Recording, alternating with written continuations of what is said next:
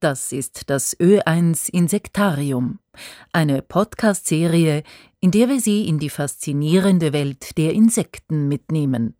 In der dritten Staffel geht es um Insekten, deren Leben eng mit Wasser verbunden ist. Was die Welt am Brummen hält. Der Gelbrandkäfer.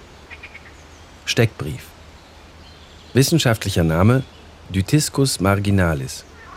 Er ist der bekannteste Schwimmkäfer und der häufigste Vertreter der Gattung Dytiscus in Mitteleuropa. Länge bis zu 35 mm. Die Oberseite ist überwiegend dunkel gefärbt, manchmal mit olivgrünem Schimmer, wobei Hals, Schild und Flügeldecken von einem gelben Saum umgeben sind, was ihm seinen Namen einbrachte. Sowohl die Larven als auch die ausgewachsenen Käfer machen Jagd auf Kaulquappen, Würmer und sogar auf kleine Fische. Molche und Frösche. In der Lobau in der Nähe des Ölhafens im 22. Bezirk in Wien führt Michaela Broja ein Stück weit ins Dickicht. Die Insektenforscherin hält sich viel in diesem Gebiet auf. Sie ist nämlich auf Wasserkäfer spezialisiert. Bald lichten sich die Bäume und Sträucher und wir kommen zu einem kleinen Tümpel. Das ist sicher ein Lieblingsgewässer vom Tadiscus marginalis. Es ist flach, es erwärmt sich schnell, weil es gesund ist. Es gibt viele Wasserpflanzen. Und wenn wir eine Kesche mit hätten, würde man sicher finden. Mhm. Dytiscus marginalis, das ist der Gelbrandkäfer, auch gemeiner Gelbrand genannt. Der Name Didiscus kommt aus dem Altgriechischen und heißt so viel wie kleiner Taucher. Der Name Marginalis, der bezieht sich auf die Färbung des Gelbrandkäfers, bei dem das Halsschild gelb umrandet ist an allen Seiten und auch die Elytrenseiten mit einem gelben Saum besetzt sind.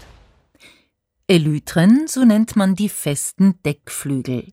Obwohl der Gelbrandkäfer den Großteil seines Lebens im Wasser verbringt, kann er auch sehr gut und lange fliegen. Das erlaubt ihm, Lebensräume mit guten Bedingungen zu erreichen, wie etwa diesen Tümpel. Er wird durch Grundwasser gespeist und ist durch den nassen Frühling und Frühsommer gerade recht hoch. Wir haben keinen Kescher oder ähnliche Fangnetze dabei, mit denen sich ein Gelbrand aus dem Wasser fischen ließe, Daher hat Michaela Brojer, die im Naturhistorischen Museum in der Wasserkäfersammlung arbeitet, ein Ansichtsexemplar mitgebracht. Sie öffnet eine kleine weiße Schachtel, die einen circa drei Zentimeter großen Käfer beinhaltet, der auf einer Nadel steckt.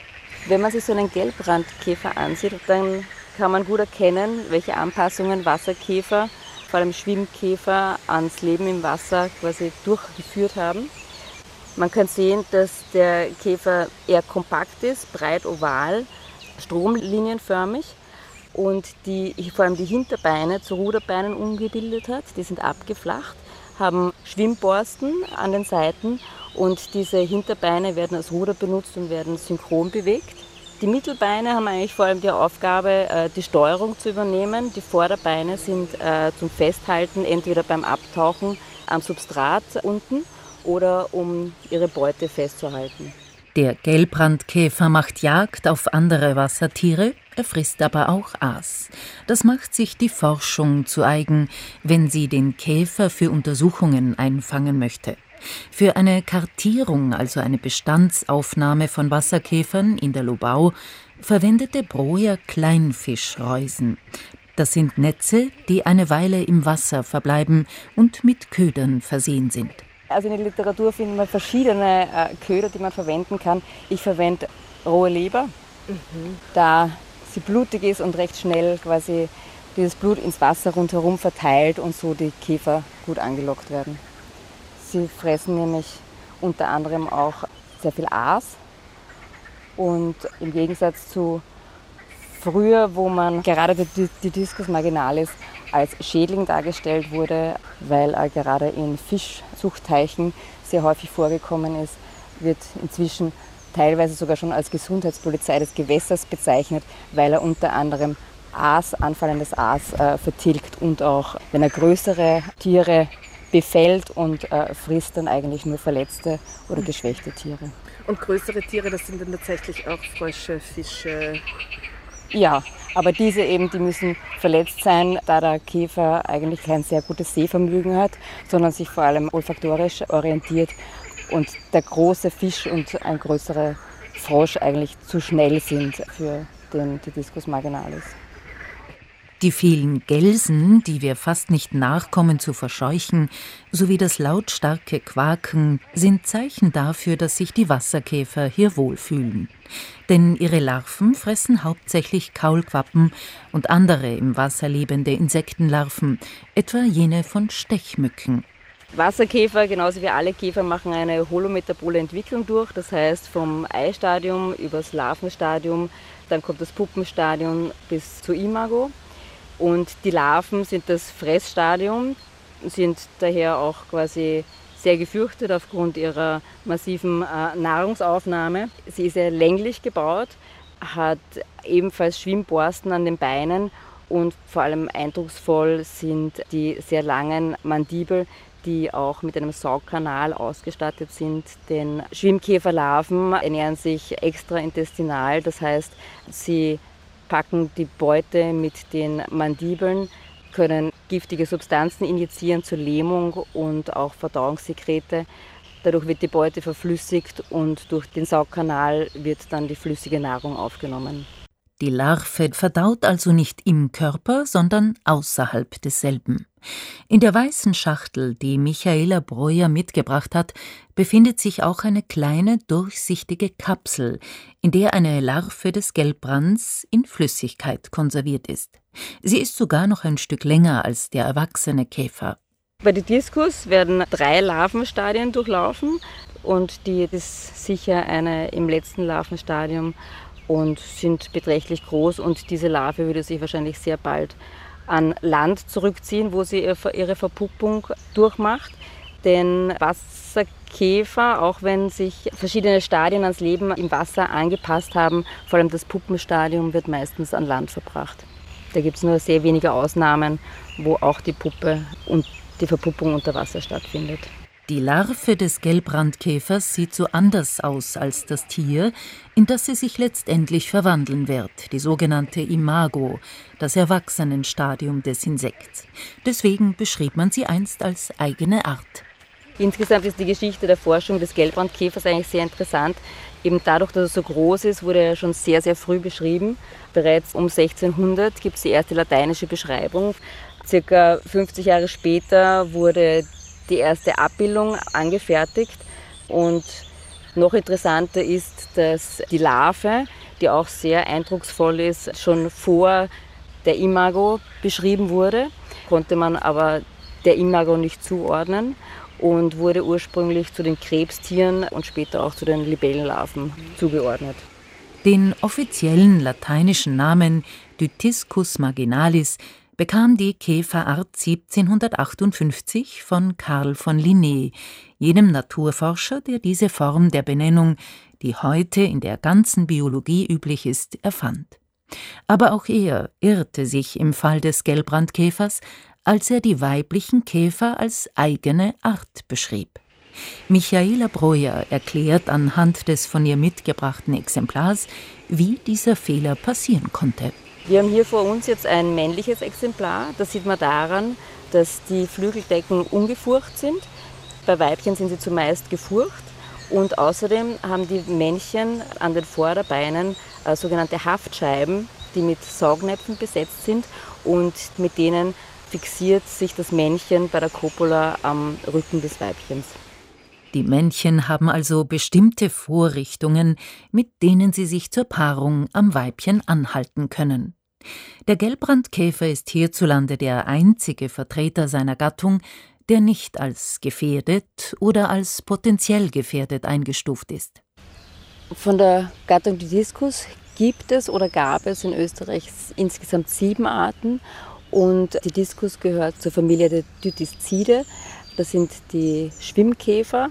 Von diesen gibt es immerhin insgesamt 140 Arten in Österreich und ist somit auch die artenreichste Wasserkäfergruppe in Österreich von den insgesamt 450 Käferarten, die sich ans Leben im Wasser angepasst haben.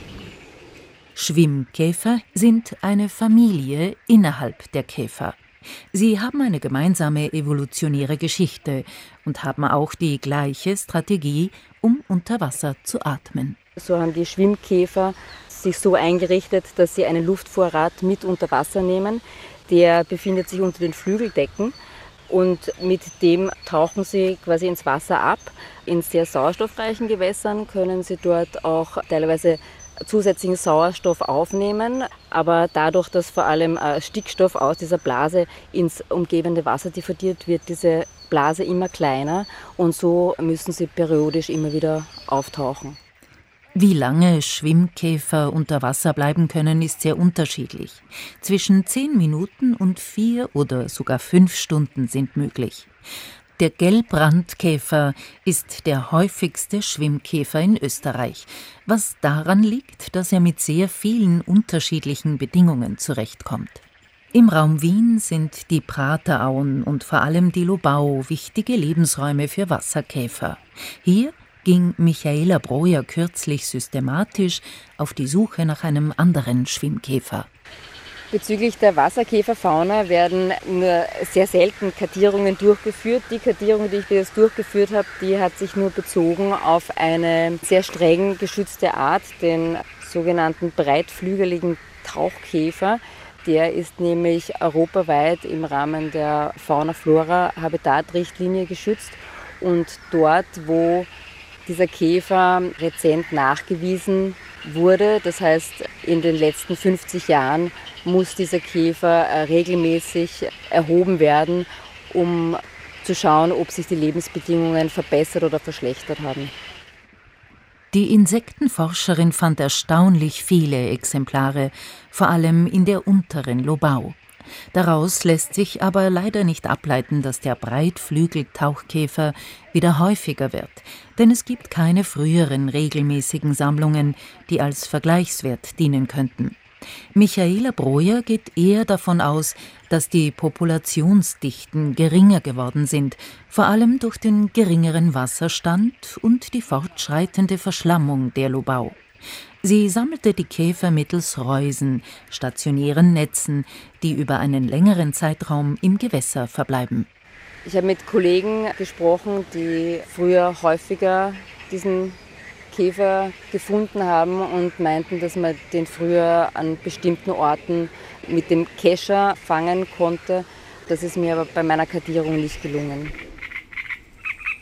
Die Forschung über Schwimmkäfer zeigt auch, sagt Michaela Breuer, dass Augebiete, in denen genug Wasser vorhanden ist, Biodiversitäts-Hotspots sind, die unbedingt geschützt bzw. wiederhergestellt werden sollten.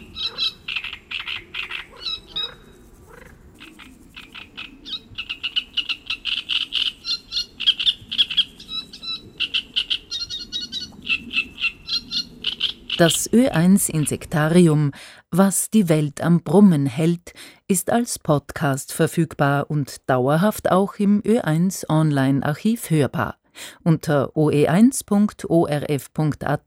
slash Insektarium. MitarbeiterInnen dieser Staffel Sonja Bettel, Julia Grillmeier und Sabine Nikolai. Redaktion Monika Kaltschitsch. Idee Ulrike Schmitzer. Studiotechnik Martin Leitner. Gesprochen haben Karin Lienortner und Martin Fischer. Es gibt übrigens 40 Ö1 Podcasts von Nachrichten und Reisen über Literatur und Digitalem bis zu historischem und klassischem. Zu hören überall dort, wo es gute Podcasts gibt.